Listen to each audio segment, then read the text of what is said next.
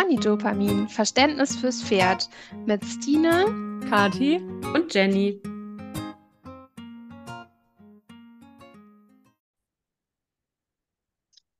Hallo und herzlich willkommen zu einer neuen Podcast-Folge von Jenny, Kati und mir.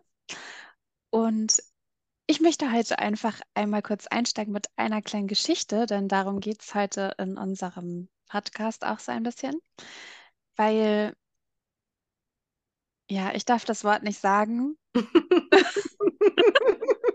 sonst, ähm, sonst bin ich ein Kopf kürzer. Ah, Deswegen habe ich mir eine andere Geschichte überlegt. Es geht um einen Kindergeburtstag. Denn jeder kennt dieses Phänomen auf Kindergeburtstag. Es wird heute Als lustig. ob Wir- das jetzt besser wäre, wirklich. Ja, Komm, komm. Stine, sag das Wort, was du eigentlich nicht sagen möchtest, damit Kati jetzt direkt zu Anfang ihren Ranch Hey, loslassen Geht kann. über Kinder, da kann ich eh nicht mitreden. Mach das, dann bin ich einfach ruhig. Also, ich könnte auch sagen, es geht um das Border Collie-Syndrom. So, jetzt haben wir es gesagt. Die Katze ist aus dem Sack. Ähm, ich muss euch keine Kindergeburtstagsgeschichten erzählen, aber das Phänomen ist letztlich das gleiche. Alle sind happy, freuen sich ganz doll, spielen immer doller und aufgeregter und sind super fröhlich und immer aufgeregter, weil ein Spiel nach dem nächsten folgt und keine Ruhephasen folgen und am Ende weinen alle. So, das wollte ich zu Ja. Kindergeburtstag sagen. Oder wie Eltern sagen würden, nach albern kommt doof. Und was hat das jetzt mit Pferden zu tun, bitte? Kati? Ja, das weiß ich auch nicht. Wahrscheinlich ist der gemeinsame Nenner einfach, dass keine, keine Korregulation stattfindet, die Kinder oder Tiere komplett überfordert sind mit der Situation und deshalb einfach Matschhirn kriegen und äh, ja, zu schwierigeren Verhaltensweisen umswitchen, weil sie einfach gestresst sind. Ja, und das passiert ähm, ja im Training mit positiver Verstärkung auch. Relativ schnell. Ähm, ich bin da selber auch so ein Opfer von geworden mit meiner Stute. Ähm, das Problem ist nämlich, dass man sich ja immer so freut, ne? Also man, Jetzt Opfer davon? Oh, sorry, ey. Das Opfer der Freude. Was ist das hier für eine Folge? Ich kann nicht mehr. Ja, Entschuldigung. Hm? Ich bin auch so ein Opfer davon, dass ein Pferd so motiviert ist. Ja, Entschuldigung. Vielleicht müssen wir am Rande einmal anmerken, es ist sehr warm, unsere Gehirne sind sehr matschig und wir reden schon seit einer Stunde und wir hatten schon viel Spaß und wir nehmen diesen Spaß jetzt mit in diese. Folge. So, Kontenance, wir haben uns gesammelt, haben den Kopf ein bisschen klarer und jetzt kann uns Dina erzählen, warum sie denn Opfer geworden ist. ja, also nicht Opfer im klassischen Sinne wahrscheinlich, aber ich bin einfach auch in diese Falle getippt, äh, der positiven Verstärkung. Man freut sich einfach so unglaublich darüber, was das Pferd alles zeigen mag und ist total begeistert. Und ähm, Montana hat dann so viel angeboten von sich aus und noch was und noch was und noch was. Und das kennt man ja so aus dem konventionellen Training einfach gar nicht, weil äh, ich hatte vorher auch ein Pferd, was ähm, von sich aus eigentlich nichts gezeigt hat und super unmotiviert war und keine Lust hatte, irgendwas zu zeigen, weil es halt schon sehr sauer geritten war so. Und ähm, dann habe ich halt Montana bekommen und die hat mir alles geschenkt so. Und ich habe natürlich alles belohnt, weil ich mich darüber total gefreut habe. Und das Ergebnis war aber, dass Montana so übermotiviert war äh, und in einen, und es so völlig eskaliert ist letztlich, dass sie nicht mehr stillstehen konnte, dass sie nicht mehr entspannen konnte in meiner Anwesenheit, sondern es war einfach schon, sie hat mich gesehen und sie war ganz, ganz doll aufgeregt, weil sie darauf gewartet hat, was jetzt als nächstes Tolles passiert. Und das ist einfach eine Falle, in die wir super schnell tappen können und in die ich eben auch schon getappt bin. Ähm, weil wir so begeistert sind und es eben auch nicht so kennen, dass die Pferde so viel so gerne zeigen und man sich einfach freut, wie viel, wie viel Einsatzbereitschaft das Pferd auch zeigt und wie viel da so rauskommt, so und wie, wie, wie viel Spaß das Pferd in dem Moment auch hat, dass man da aber auch schnell den Absprung einfach verpasst, ähm, zu sagen, okay, und jetzt können wir uns aber auch mal wieder entspannen und wir können auch stillstehen, weil das ist halt ein Verhalten, was normalerweise ja immer klappt. Also Pferde, die konventionell gearbeitet werden, die sind halt eigentlich ganz froh, wenn man die mal in Ruhe lässt und dann stehen die da halt und warten. Und ähm, sind ganz froh, so dass sie kurz mal ihre Ruhe haben. Und das ist bei Klickerpferden halt aber nicht so. Die freuen sich einfach, dass sie weitermachen dürfen. Und ähm, das ist halt so eine, ja, so, so eine Sache am, am Klickertraining und oder am belohnungsbasierten Training, die man echt nicht unterschätzen darf, ähm, weil es sonst wie, wie beim Kind äh, total eskaliert und am Ende einer weint. Und wahrscheinlich ist es eher der Mensch als das Pferd oder beide zusammen oder keine Ahnung, aber es ist auf jeden Fall doof. So.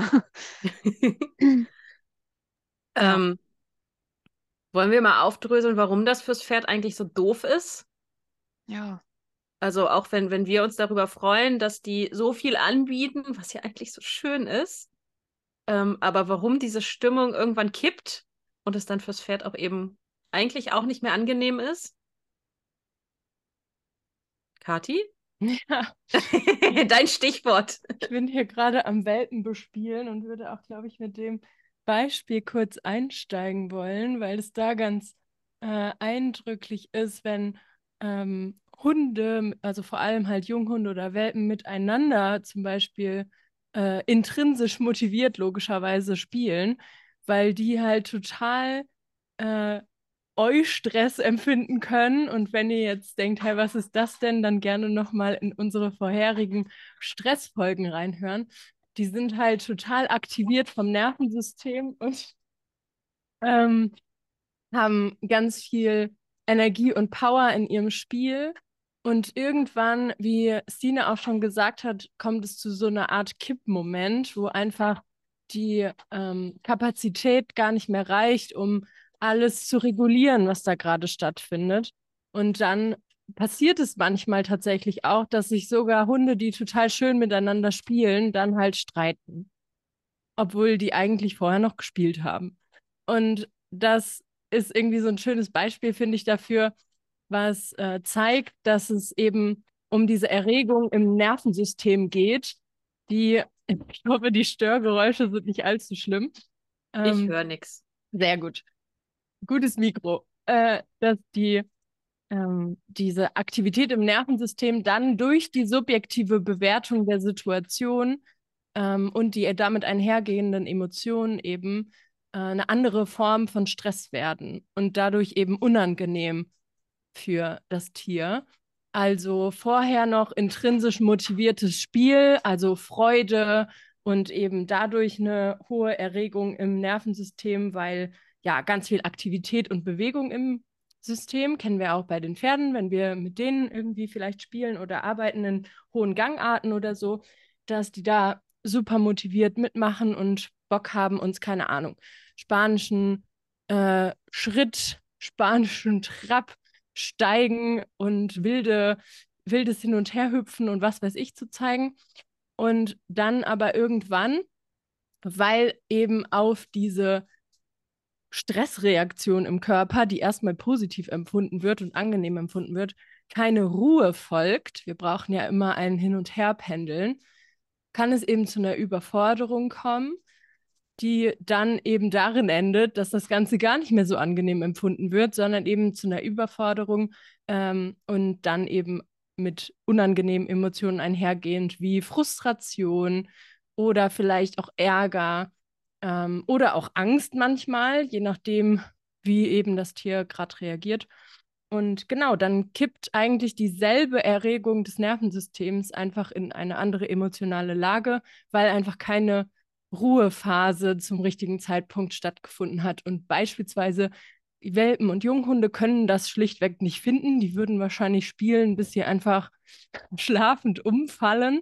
Die können den Punkt ganz oft nicht finden, wo es gut wäre, jetzt wieder zur Ruhe zu kommen. Und das können unsere Pferde mit uns zusammen im Training ganz oft auch nicht, weil wir ja auch noch extrinsisch motivieren durch Futter.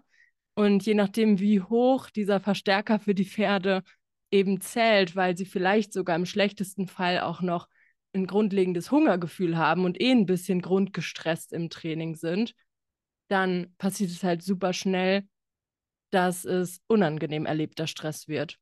Das war jetzt so mal meine, waren meine ersten Gedanken dazu. Aber vielleicht wolltest du auch ganz woanders hin. Oder äh, ihr wollt da einfach gerade mal von euch erzählen.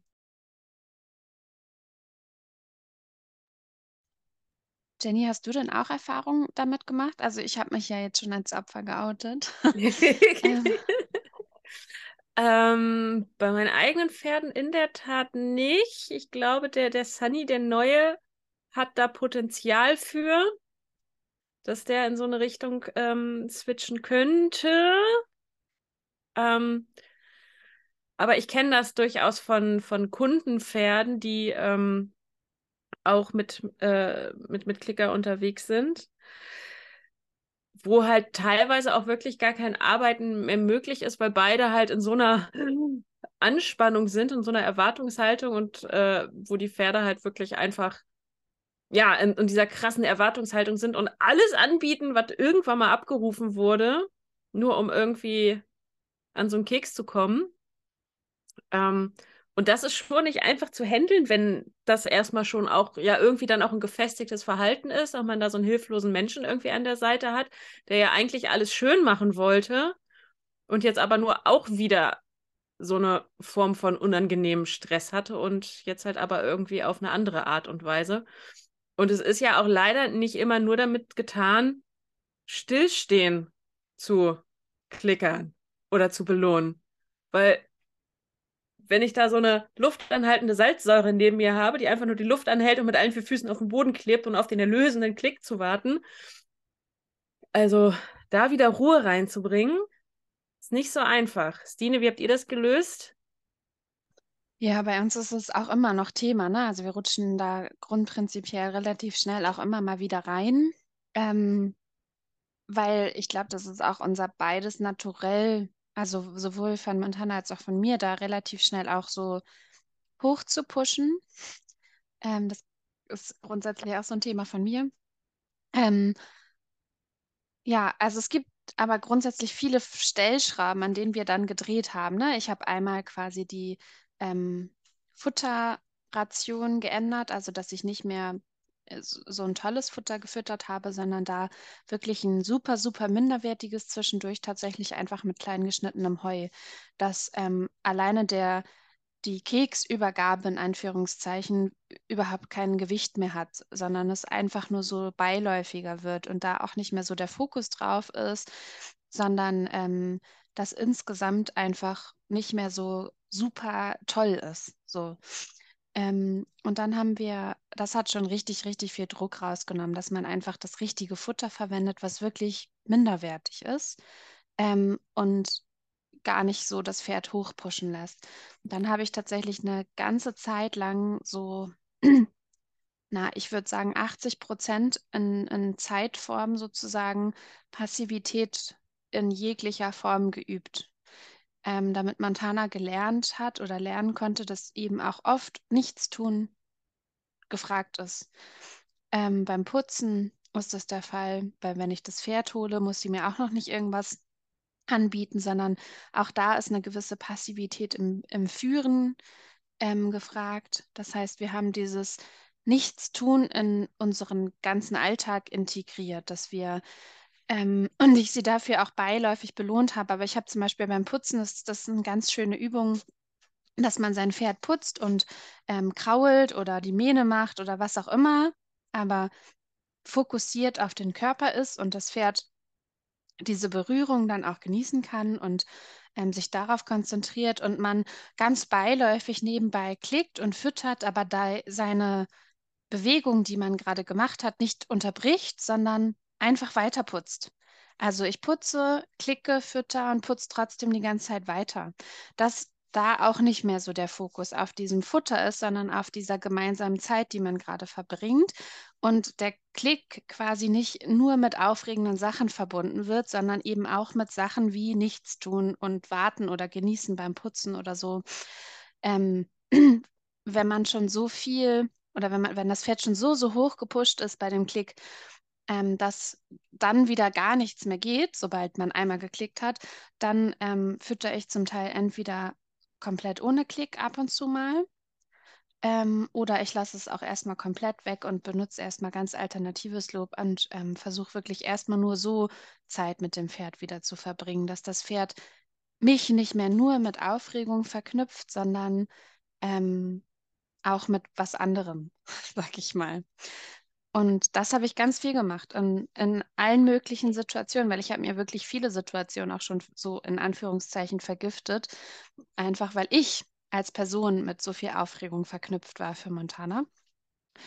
Und ähm, ja, mittlerweile klappt es aber sehr gut. Also wir haben, wie gesagt, wir haben sehr viel, wir sind dann spazieren gegangen, wir sind in der Halle einfach nur Schritt gegangen. Wir haben dann zwischendurch immer wieder Kraul ähm, Sessions gemacht oder gemeinsames Atmen, dass wir einfach nur da standen und gemeinsam geatmet haben, man selber auch so den Fokus auf das Nichtstun gemacht hat und so eine ja, Art meditative Haltung eingenommen hat, dass wirklich ganz, ganz klar war, es ist, es passiert hier einfach nichts. Es passiert hier gerade gar nichts. Und ähm, so konnte ich quasi dann auch viele, viele Erlebnisse mit dem Klicker und ähm, Futter auch verbinden, wo eben nicht nur Aufregung im Spiel war, sondern auch wirkliche Entspannung und nicht nur ein, ich halte jetzt die Luft an, weil ich weiß, das ist jetzt mein Job und dafür kriege ich gleich den Keks.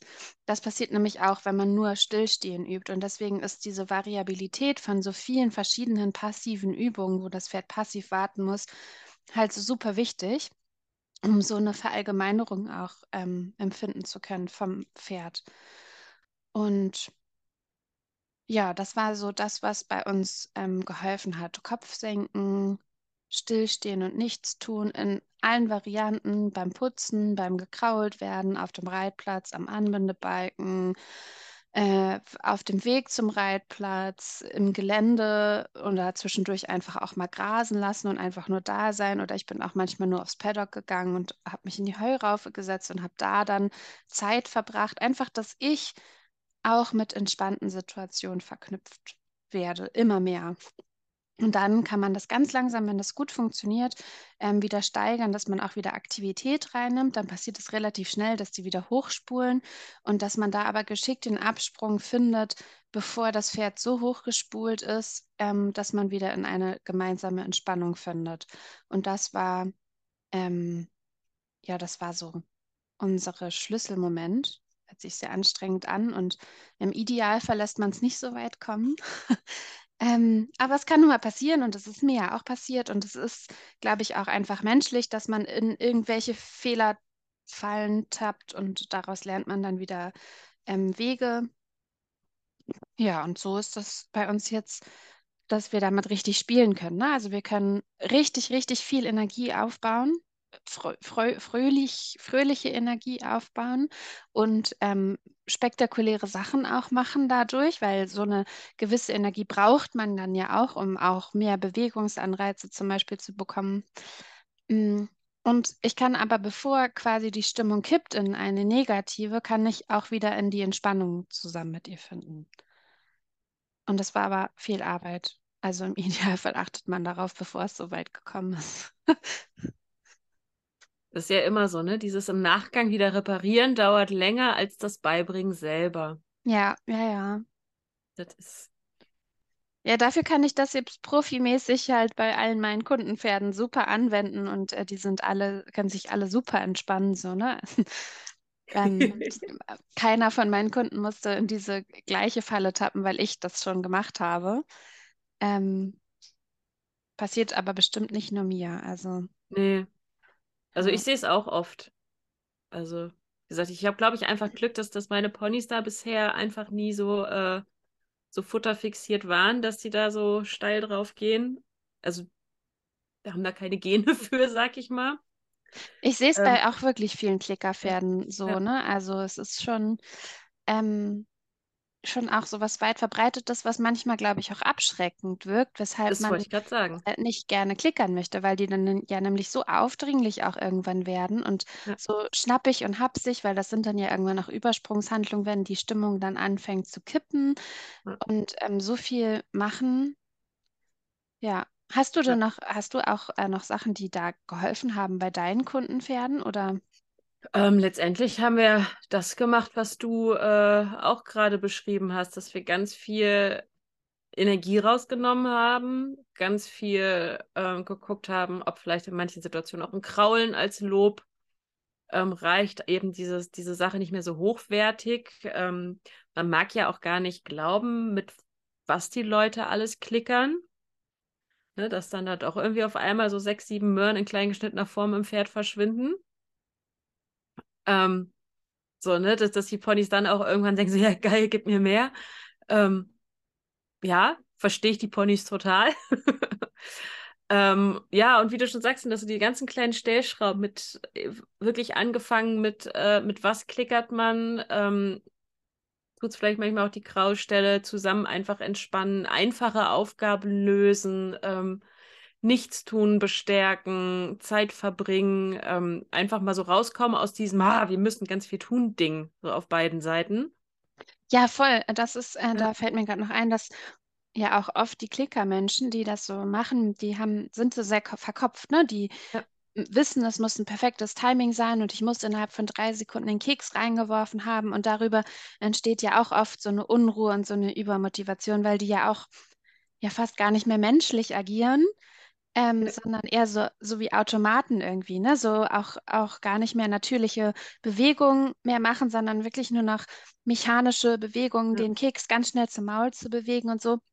Und ähm, auch das fördert natürlich dann diesen Stress und erstmal diese Freude, aber letztlich dann auch schnell den, den negativen Stress. Ähm, alleine in der Art und Weise, wie wir das Futter übergeben, können wir super viel Spannung rausnehmen.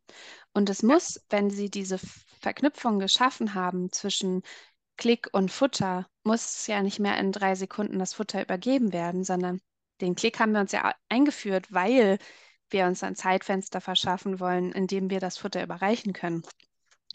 Und ähm, dann kann ich mir tatsächlich bis zu einer Minute auch Zeit lassen, in Ruhe das Futter zu übergeben. Klar, alles, was zwischen Klick und Futtergabe passiert, wird mit verstärkt. Mm, Aber das ist eben auch diese angespannte Stimmung, die ich vielleicht damit rein produziere, wenn ich mir den Stress mache, ich muss es ganz schnell übergeben. Und deswegen kann man über diese Art und Weise, wie überreiche ich eigentlich das Futter, mit welcher Muskelspannung in meiner Handfläche und in meinem Arm übergebe ich das Futter? Oder ist es eher so ein lockeres Rüberwischen, so was Beiläufiges? Ähm, auch da kann ich ganz, ganz viel in mir selber an Spannung rausnehmen, um es dem Pferd verständlicher zu machen. Ich würde da noch was hinzufügen wollen. Ja, mach mal. Warum übergebe ich Futter? Denn man kann es ja auch einfach lassen. Ja, das meine ich nicht. Du kennst mich doch. Wenn ich so eine Frage stelle, dann ist sie meistens nicht ganz so simpel. Jetzt wird's deep. Ja, ich halte mich im Zaum, aber ich erlebe es ganz, ganz oft in äh, den Coaching-Begleitungen, dass es viel auch darum geht, gerade bei sehr, sehr stark motivierten Pferden, dass bei den Menschen zum Beispiel Angst vor dieser Erregung der Pferde auch eine Rolle spielt und sie die Pferde zum Beispiel auch ganz viel füttern, um sie zu unterbrechen in dem, was sie gerade tun.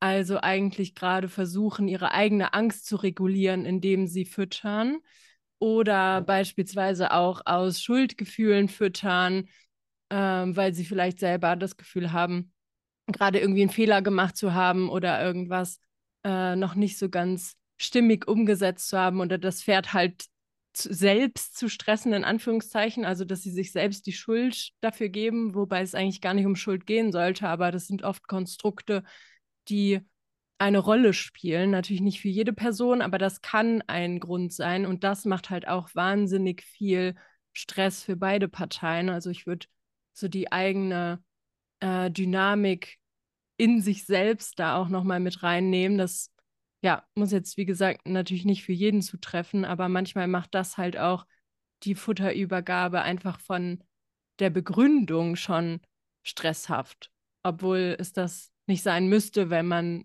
sich dem halt ähm, widmet, was nicht immer einfach ist, definitiv. Voll wichtiger Punkt, finde ich.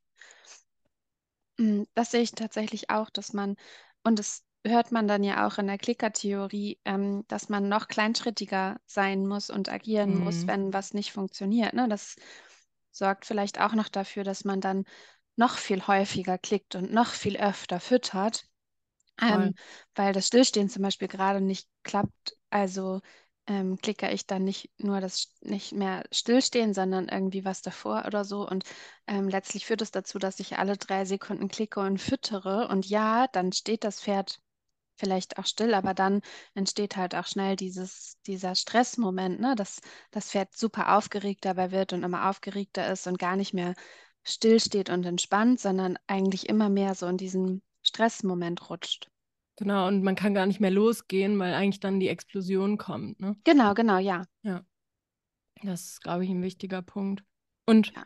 was mir kam gerade auch noch so, ja, so zwei, drei Trainingspferde kamen mir noch in den Kopf, als ich noch äh, mehrere Trainingspferde begleitet habe, ähm, dass die einfach mit einer gewissen Vorgeschichte auch grundsätzlich schon Stress also unangenehmen Stress empfunden haben bei einer Aktivierung des Nervensystems. Sprich, wenn mehr Energie in den Raum kommt, zum Beispiel eine Anfrage mit einem Target nach Trab oder so, dann ist einfach sofort Stress da. Oder wenn es darum geht, keine Ahnung, ähm, einen Vierpositionswechsel zu machen, der auch schon ein bisschen mehr Energie macht, weil es verändert sich ja gerade was, dann ist sofort Stress da und so weiter und so fort. Das heißt, manche Pferde bringen ja auch einfach grundsätzlich leider aufgrund vieler Probleme im grundsätzlichen Umgang mit Pferden äh, schon ihre Päckchen mit, weshalb sie vielleicht auch verknüpft haben, Energie gleich unangenehmer Stress, gleich Hektik. Und das macht es natürlich dann manchmal auch schwerer, wenn man dann zum Beispiel mit einem Pferd anfängt, mit ähm, ja, dem Markertraining oder halt grundsätzlich belohnungsbasiert zu arbeiten, wenn dann Motivation dazu kommt, weil Motivation ist erstmal vom Gefühl im Nervensystem dasselbe. Genauso wie Aufregung sich genauso anfühlen kann wie Angst, wenn man das nicht ganz genau differenzieren kann, weil einfach dasselbe passiert, wie das Herz wird schneller vom ähm, und die Atmung wird irgendwie flacher und das Nervensystem wird einfach, also der Sympathikus aktiviert. Ja, das heißt, wenn das Pferd gar nicht unterschiedliche emotionale Zustände mit dem Menschen kennt, sondern einfach verknüpft hat, der Mensch plus Energie gleich unangenehmer Stress, kann es auch schon grundlegend super schwierig sein, da überhaupt äh, belohnungsbasiert in so eine lustige, schöne, großartige Energie zu kommen. Und das ist manchmal dann äh, ja auch gar nicht mal so simpel, da kleinschrittig hinzufinden, weil es bei diesen Pferden meiner Erfahrung nach, könnt ihr gerne gleich erzählen, ob ihr auch solche Pferde kennt, ähm, nicht so sinnvoll ist, das nur zu vermeiden, weil es ja neuropsychologisch auch darum geht, dass sie lernen, diese Zustände zu wechseln und dass sie lernen, die Unterschiede zu fühlen und sich darin auch sicher zu fühlen, was nicht heißt, dass wir die immer noch weiter stressen sollen, um sie irgendwie zu, mit Flooding komplett zu überfordern, ähm, sondern dass sie lernen, in diesem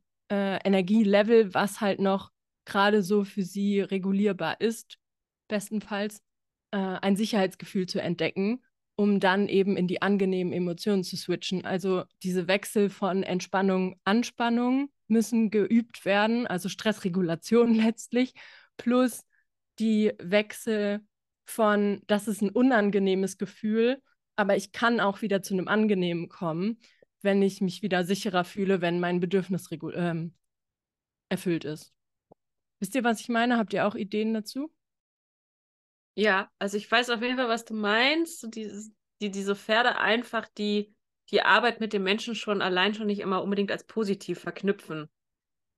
So, ne? Also ähm, letztendlich ist ja da ganz viel Lernen durch neue Verhalten, oh Gott, wie drücke ich das jetzt aus?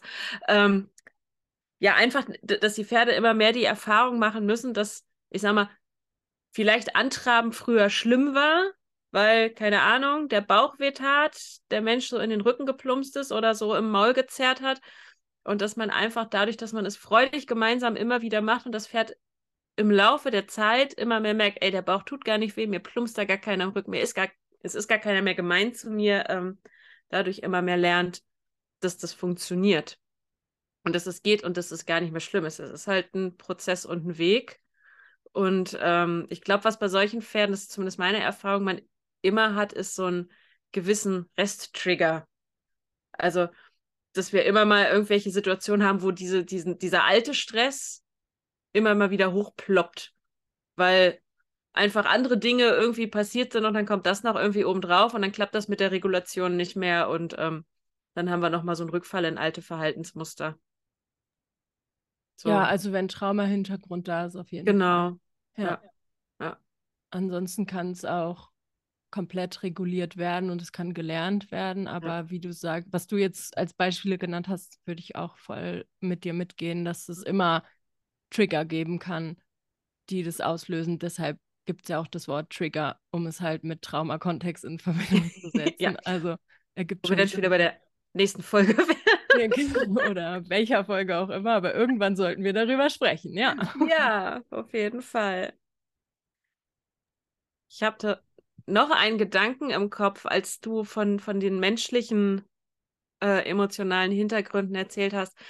Ähm, und zwar diese, die, die, diese, diese, diese Sache, wenn wir ähm, dazu übergehen, weil wir uns so sehr freuen, dass unser Pferd endlich was tut und von sich aus was macht und wir dann alle Geschenke, die uns das Pferd macht, einfach belohnen. Also, wenn wir auf dieses, ich nenne es jetzt mal wieder so böse Border Collie-Syndrom voll eingehen, also wenn das Pferd neben uns steht und Dinge anbietet und eigentlich wollten wir gerade einen Schulter herein, aber es bietet uns einen spanischen Schritt an und wir sagen, oh ja, das ist total toll, hier hast du einen Keks. Kennt ihr solche auch? Ja, ja ich bin jetzt nicht? sehr gespannt, wie ihr so damit umgeht und würde gerne darüber diskutieren.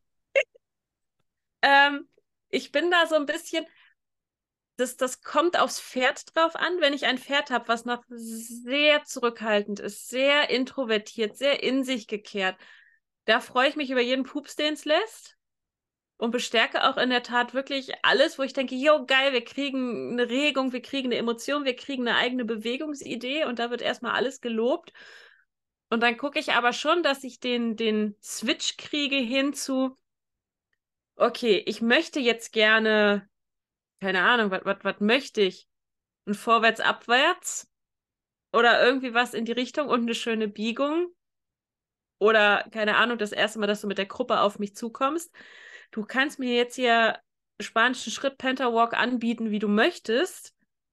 Das sehe ich und das ist schön, aber da gibt es jetzt keinen Keks für. So, so gehe ich damit um. Und ihr so? Ja, das ist, glaube ich, auch, also es ist so eine Sache, ne?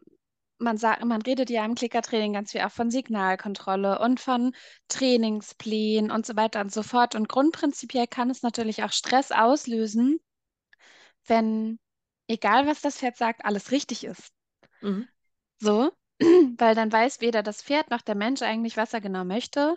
Und ähm, das kann dann halt ziemlich schnell ausarten, so in, in, in ein riesengroßes, ich kann dir alles zeigen, was ich will und du kriegst du kriegst einfach alles, was, was ich dir zeige. Und wenn das mal nicht so ist, dann bin ich unglaublich frustriert mhm. und äh, eskaliere vielleicht auch. Mhm. Ähm, und das ist, das kann echt äh, super stressig werden. Äh, deswegen sind die Klicker-Leute ja auch immer so, ich, das sage ich jetzt abwertend, ne? das ist gar nicht so abwertend gemeint. deswegen ähm, achtet man da wirklich ja auch sehr auf das korrekte Kriterium, auf einen guten Trainingsaufbau, auf Kleinschrittigkeit, auf Signalkontrolle und, und all sowas. Und grundprinzipiell gebe ich da auch recht. Man muss auch immer so ein bisschen gucken, was für ein Typ Pferd hat man, ne? Und ähm, wie weit ist man da schon und in welchem Kontext ist man da gerade. Ich persönlich mag Trainingspläne immer so gar nicht. Mich schränkt das immer so super doll ein. Ich habe eine grobe Idee, wo ich hin möchte und ähm, nehme dann alles, was in die richtige Richtung geht, letztlich oft auch irgendwie an. Jetzt habe ich aber auch schon relativ viel Erfahrung und wenn man so ganz neu einsteigt, dann ist es manchmal vielleicht auch gar nicht so verkehrt, ähm, je nachdem, was für ein Typ Mensch man selber auch ist, sich vielleicht einen Plan zu machen, in welche Richtung man geht und wie man das Futter präsentiert und wo die Futterpunkte sind und zu welchem Zeitpunkt und so weiter. Das macht schon auch Sinn. Hat halt alles Vor- und Nachteile und der Nachteil davon ist, dass man manche Momente, die ähm, die besonders schön sind, niemals so trainieren kann, weil sie manchmal einfach entstehen. Und ähm, das nenne ich dann immer intuitive Verstärkung oder ähm, das hatten wir ja auch in, in der Flow-Folge, ne? Für, klick einfach Mhm. mal, wenn es sich leicht anfühlt. Ähm, so, so solche Kriterien, ähm, die sind immer so ein bisschen gefährlich, weil man halt Signalkontrolle und sowas verliert, aber dadurch entstehen manchmal auch Momente, ähm, die man hätte nie trainieren können ansonsten. Und deswegen finde ich es auch immer wichtig, genau dafür einen Raum irgendwie zu geben. Natürlich in, in einem bestimmten Rahmen, dass es auch nicht gefährlich wird. Und ich nehme nicht alles an, was das Pferd so zeigt und präsentiert und belohne da auch nicht alles von. Mm, Das muss halt so ein gewisses Maß an, an Waage irgendwie haben. Und zwar sowohl vom Menschen, was der Mensch auch zulassen kann, womit er sich sicher fühlt und auch mit seinen Fertigkeiten umgehen kann, die, die er schon gelernt hat. Und eben auch das Pferd. Manche Pferde überfordert es total, in so einen Freiraum gelassen zu werden. Und manche Pferde brauchen diesen Freiraum, aber auch, um sich überhaupt entfalten zu können und entwickeln zu können. Und ich glaube, das muss man sehr, sehr individuell sehen und sehr trainingsbezogen auch, was, was möchte ich überhaupt und wohin geht's? Und ähm, ja, das kann eben auch zu Übermotivation führen, wenn man einfach alles kekst und füttert, was das Pferd zeigt. Mm, Aber es kann auch zu sehr schönen Momenten führen. Und ich, ich mache sehr viel so frei, ganz gerne tatsächlich. Ähm, würde ich aber auch nicht mit jedem Pferd unbedingt so machen. Da muss halt schon so eine gewisse Grundbasis einfach bestehen, auf die man immer wieder auch zurückgreifen kann. Ja, es, ich, ich finde ja auch, es ist so die, die eine Sache, wenn ich jetzt zum Beispiel, ich arbeite mein Pony im Trab und auf einmal fängt es an, mir irgendwas Richtung Piaffe oder mehr Versammlung anzubieten und wird so ganz fluffig und dann bestärke ich das. Oder ich möchte eigentlich nur, dass mein Pferd neben mir steht und es bietet mir aber die ganze Zeit Crunches an und eigentlich möchte ich hier nur stehen und mich vielleicht mit meiner Stallkollegin unterhalten und äh, sag aber trotzdem bei jedem Crunch, oh ja, super, hier, bitteschön. Ja, und dann Ähm, ist man schnell wieder in diesem Border Collie-Syndrom, ne? Genau, und, und ich sehe halt, ich, also das habe ich mittlerweile wirklich schon häufig gesehen, also genauso diesen Fall, dass egal was gemacht wurde, dieses Pferd halt für jeden, für, für, fürs Süßgucken einen Keks gekriegt hat. Ne? Man wollte eigentlich antraben, aber gucke mal hier, das macht einen Crunch. Eigentlich wollten wir rechts rum abbiegen, ah, aber sie möchte links rum oder er oder wer auch immer. Ähm, und da kamen letztendlich auch irgendwann wirklich Situationen, die nicht ungefährlich waren.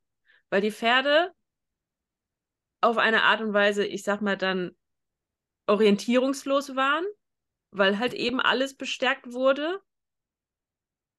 Und ähm, weil die dann auf der anderen Seite, aber auch in dem Moment, wo sie was gemacht haben, wo sie meinten, boah, das wäre jetzt toll, wieso gibt es keinen Keks, wirklich richtig Frust und teilweise dann auch wirklich ma massiv blöd wurden. Also, ne, mit, mit Ansteigen und all so ein Kram, wo man sich wirklich denkt, okay, das ist jetzt die Richtung, die das überhaupt gar nicht gehen sollte. Vielleicht brauchst du doch zumindest einen, also ich sag mal, so ein kleiner Plan im Kopf, auch das muss ja nicht der krasse Trainingsplan sein oder dieses Ich, nur die Bewegung, ähm, aber zumindest so eine grobe Idee ähm, und eine Grundlage, auch gerade so vom Menschen, ähm, muss da, glaube ich, auch schon gegeben sein, weil sonst das, glaube ich, mit manchen Pferden wirklich auch in eine schwierige Richtung gehen kann. Das nennt man dann übrigens Löschungstrotz, wenn äh, Pferde Ja. dann so krasses ähm, Verhalten zeigen, dass sie dann, das kennt man auch, wenn, keine Ahnung, die Batterien der Fernseh, äh, Fernsehbedienung sind leer und anstatt dann irgendwie einfach neue Batterien reinzutun, fängt man erstmal an, noch doller auf diese Tasten zu drücken, damit es dann doch Dann funktioniert. haut man die so.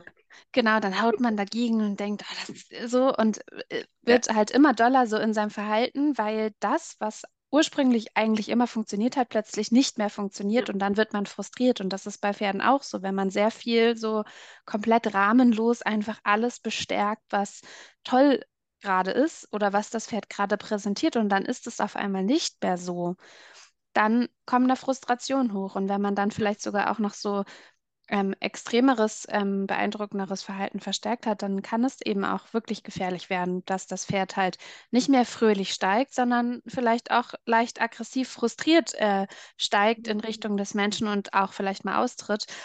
Und ähm, das dann nämlich eben überhaupt auch gar nicht mehr positiv auch vom Pferd empfunden wird, weil der Mensch funktioniert nicht mehr. Es, auch das Pferd, dem geht es damit schlecht und es ist frustriert und ähm, es kann halt total eskalieren und das ist halt auch für den Menschen dann gefährlich. Das ist dann diese, dieser Fall von ähm, am Ende weinen alle Kinder so, mhm, am Kindergeburtstag ja. so. Ähm, das ist dann der Löschungstrotz, der dann da auch entstehen kann. Ja. Ähm, deswegen. Doch, da weinen Aber Kathi, du wolltest diskutieren eigentlich. Wo bist ja. du? Hast du Gründe zum Diskutieren? Haben wir Blödsinn erzählt? ich muss jetzt richtig lachen. Weil ich doch irgendwie eingangs gesagt habe, zu Kindern kann ich eh nichts sagen. Ich glaube, ich werde jetzt was über zu Kindern sagen. was ist jetzt das Kinderbeispiel? Ja, so in der Art. Also mit den Bienchen und Blümchen und so, oder? Ach Gottchen, nee, also nee, das, das ist nicht meine Expertise, aber Entwicklungspsychologie ja schon so ein bisschen und dementsprechend auch ein klein bisschen äh, was zum Thema Erziehung, was über ähm, die Pferdebubble hinausgeht. Und deshalb würde ich gerne mal so kurz ein paar Begriffe droppen und das kurz mal sortieren, weil was ganz spannend ist, deshalb habe ich hier so schmunzelnd eurer Diskussion zugehört. Ihr habt angefangen mit alles, also Angebote des Pferdes belohnen und seid gelandet bei Regellosigkeit und Frust und Bäh. Und das sind eigentlich zwei unterschiedliche Dinge, je nachdem, in welchem Rahmen sie gesetzt sind. Und alles, was ihr gesagt habt, war total stimmig auch für das, was ich so als ja, Wertverständnis habe. Aber ich finde es irgendwie wichtig, das nochmal zu trennen, weil es unterschiedliche Dinge sein können. Nämlich, ähm, wo wir am Ende jetzt hingekommen sind, bei dem, was ihr erzählt habt, ist letztlich das, was man so unter Laissez-faire-Erziehung auch kennt. Also im Endeffekt diese vollkommene Regellosigkeit, und dahingehend auch so eine Art Vernachlässigung auf dieser Ebene der Kontrolle und des Grenzensetzens. Äh, es gibt zwar emotionale Wärme, aber du darfst halt alles machen, was du willst. So. Funktioniert mäßig bei Kindern ohne externalisierendes Verhalten, die halt gar nicht zu irgendwelchen Problemverhaltensweisen neigen. Ähm, ja. Jetzt kommen wir aber zurück zu dem, was eigentlich, glaube ich, eingangs auch Thema war. Und das wäre eher dieser autoritative Erziehungsstil, der meint, dass wir einerseits ganz viel emotionale Wärme haben und auf der anderen Seite aber eben auch Kontrolle. Und Kontrolle ist jetzt erstmal so, huh, was? Und es meint halt gar nicht autoritär. Das ist nochmal was vollkommen anderes. Da gäbe es nämlich keine emotionale Wärme und nur Kontrolle, sondern es meint eben, dass wir äh, emotionale Wärme ganz viel da haben, plus auf der Verhaltensebene eine Kontrollfunktion in Anführungszeichen ausüben, in dem Sinne, dass wir zur Regulation verhelfen. Das heißt, dass wir auch unseren Pferden beispielsweise sagen, naja, in meine Richtung jetzt den spanischen Schritt kicken, während mein Knie direkt vor dir steht, ist jetzt nicht die günstigste Idee, äh, ohne dass wir dabei mit Gewalt reagieren, sondern es geht eben um Regulation, weil es gibt ja einen Grund, warum das Pferd auf irgendeine Anfrage, die nicht spanischen Gruß oder Schritt meint, damit reagiert. So. Also erstmal diesen da schon entstehenden Stress oder Frust, der sich in dieser Verhaltensweise zeigt. Es kann auch einfach Unverständnis des Kommandos sein, wenn man, keine Ahnung, das erste Mal nach Hüft-Target fragt, den zu regulieren im Sinne der Verhaltenskontrolle, weil wir wollen ja nicht am Knie getroffen werden. So. Und das ist bei Laissez-faire halt gar nicht da. Was aber dennoch beim autoritativen Erziehungsstil passiert ist, das äh, Tier, wollte ich gerade sagen, das Kind Richtung Selbstbestimmung zu begleiten. Das heißt, psychologisch möglichst nicht so viel zu deckeln, im Sinne von, ja, die ganze Zeit halt zu kontrollieren, wie sich das äh, Kind jetzt irgendwie für Dinge entscheidet und bla bla bla und dem alles irgendwie abnehmen an Entscheidungen, weil das kann ja eh nichts alleine, so sinngemäß, sondern halt dahin begleiten.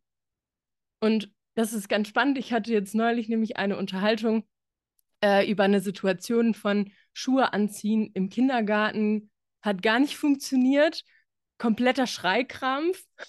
Und äh, dann war halt so die, äh, ja, der Konsens, so, ja, da muss man ja auch mal eine Grenze setzen und halt den Schuh anziehen und fertig. So. Naja, was lernt das Kind, wenn du es halt einfach packst und diesen Schuh anziehst und es dann rausschleifst? Ja, beim Menschen bin ich mit meinen Emotionen, äh, beim Erwachsenen bin ich mit meinen Emotionen nicht sicher, wenn ich mich unwohl fühle. Es wird über mich drüber gegangen und ja, fertig. Diskussion beendet. So wollen die Erwachsenen das gerne oft haben, weil das einfach ist. Das ist ein bisschen so wie dem Pferd halt kurz eine Tacheln und dann geht's halt jetzt mal hier weiter. Übertrieben gesagt. Was aber eigentlich nötig wäre und dafür hat halt niemand Zeit. Und um Gottes Willen soll das jetzt auch überhaupt keine Moralpredigt sein, dass das immer so sein müsste. Wir sind alle Menschen, aber theoretisch von diesem autoritativen Erziehungsstil wäre es in dem Beispiel so, es braucht emotionale Wärme, um auf diese, dieses Problem des Kindes einzugehen, im Sinne von, okay, offensichtlich fühlt es sich hier gerade überhaupt nicht äh, überhaupt nicht wohl, weil es geht natürlich nicht um den Schuh, den es nicht anziehen möchte. So ein Kind im Kindergarten will natürlich Selbstbestimmung und hat vielleicht auch einfach schon den Tag über das Hirn gebraten gekriegt. Deshalb kann es einfach gerade kognitiv diese Leistung überhaupt nicht mehr bringen. Also braucht es Regulation bei der Emotion, Verhaltenskontrolle im Sinne von wir schlagen nicht, wir beißen nicht, wir treten nicht. Und dann kann es sich beruhigen mit der Koregulation des Erwachsenen und dann meistens in so einem ja, leicht zusammensackenden Heulkrampf sich doch helfen zu lassen, die Schuhe anzuziehen. Weil eigentlich geht es halt nicht um den Schuh. So. Und dann lernt es aber, ich bin sicher und werde gehalten, egal welche Emotionen ich hier zeige. Und ich weiß auch gar nicht, was das für eine ist. Das soll mir der Erwachsene erklären. Und dann kann es trotzdem diesen Schuh anziehen, weil natürlich müssen wir jetzt hier gerade die Schuhe anziehen. Aber es wurde darin halt begleitet. Und keine Ahnung, ob es jetzt irgendeinen Sinn ergeben hat, aber in meinem Kopf gerade schon. Das ist im Endeffekt dasselbe, meiner Meinung nach, was die Pferde brauchen. Nämlich erstmal auch überhaupt die Frage, wieso denkt denn das Pferd jetzt, spanischer Gruß. Also wahrscheinlich hat es vielleicht die Anfrage gerade überhaupt nicht verstanden. Und dann will ich das natürlich jetzt nicht mit Leckerchen noch super krass belohnen oder so. Aber ich sage halt so sinngemäß für mich äh, irgendwie auch eine coole Idee, so wie Jenny auch schon gesagt hat, so ja, das war jetzt auch schön, aber wir wollten ja gerade was anderes probieren. Und dann also würde ich jetzt mit Trainingspferden vorgehen. Ne? Mit meinen eigenen Pferden bin ich definitiv näher beim Laissez-faire, aber da können wir gleich nochmal drüber sprechen. Äh, naja, jedenfalls so, auch eine schöne Idee, das wollten wir jetzt nicht. Und wenn das irgendwie gefährlich wäre, weil meine Knie da sind, würde ich mich vielleicht auch anders positionieren und vielleicht dem Pferd auch nochmal eine andere Hilfestellung geben und halt nicht einfach den Druck erhöhen oder strafen oder so, sondern halt versuchen, den Frust auch runterzufahren, um es besser zu erklären, um es dem Pferd leichter zu machen damit es schneller auch an ein Lob kommen kann. Das heißt, manchmal ist dann auch erstmal einfach stehen bleiben, statt den Vorderhuf zu werfen, das, was ich loben muss, obwohl ich eigentlich gerade die Hüfte reinhaben möchte. So, also noch kleinschrittiger gedacht. Mhm.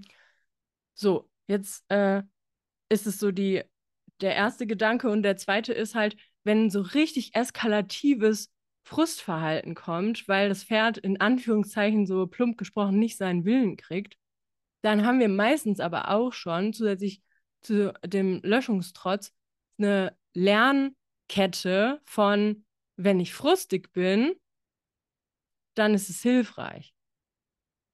Im Sinne von, das Pferd wird zu etwas gebeten, es sagt nein. Und der Mensch sagt, naja, okay dann nicht. Das heißt, der Mensch vermeidet, das Pferd durch die Frustration zu begleiten. Und das Pferd entwickelt überhaupt keine Frustrationstoleranz, sondern kriegt, doof gesprochen, immer seinen Willen. Und deshalb haben wir dann so gefährliche Situationen.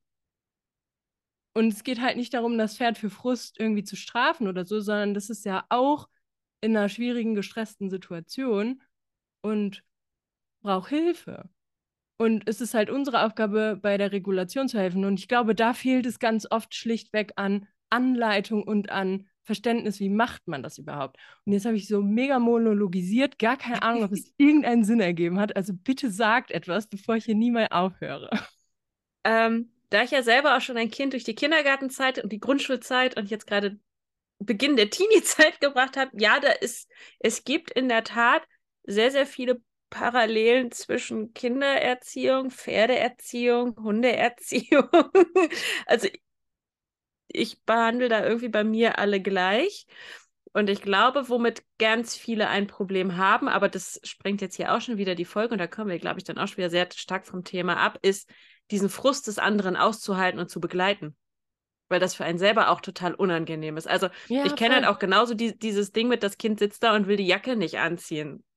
Und sitzt da und heult und schreit und denkt, Alter, du sollst doch nur die Jacke anziehen. Was ist denn da jetzt so schlimm?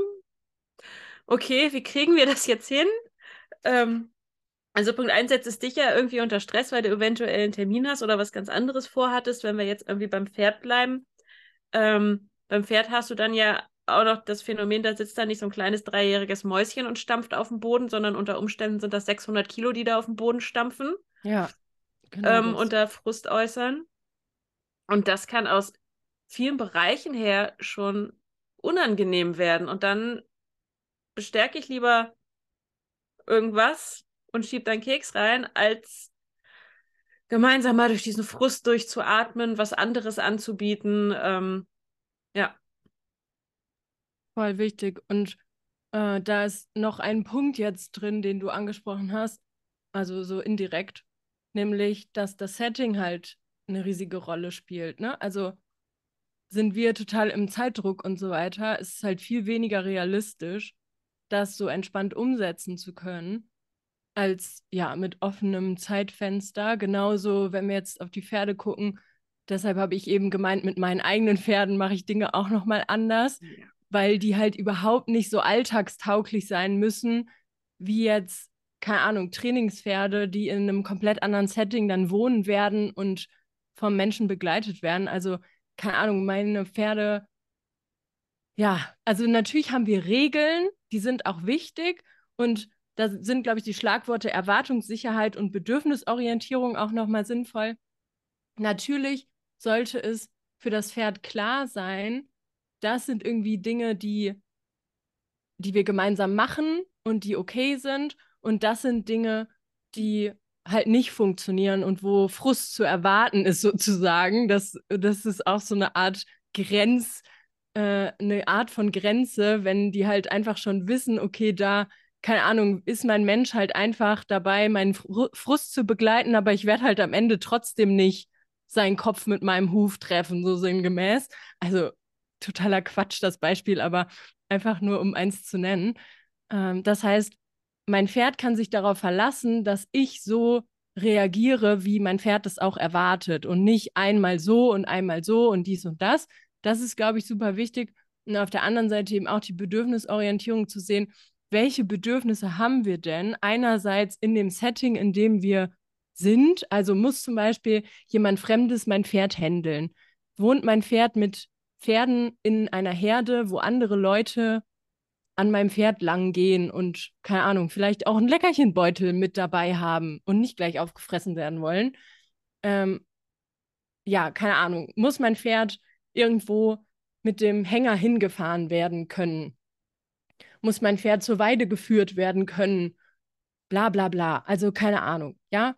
Was habe ich für Ambitionen? Will ich zu irgendwelchen Kursen fahren? Will ich irgendwie, will ich reiten? Das macht ja schon ganz viel. Und so weiter und so fort.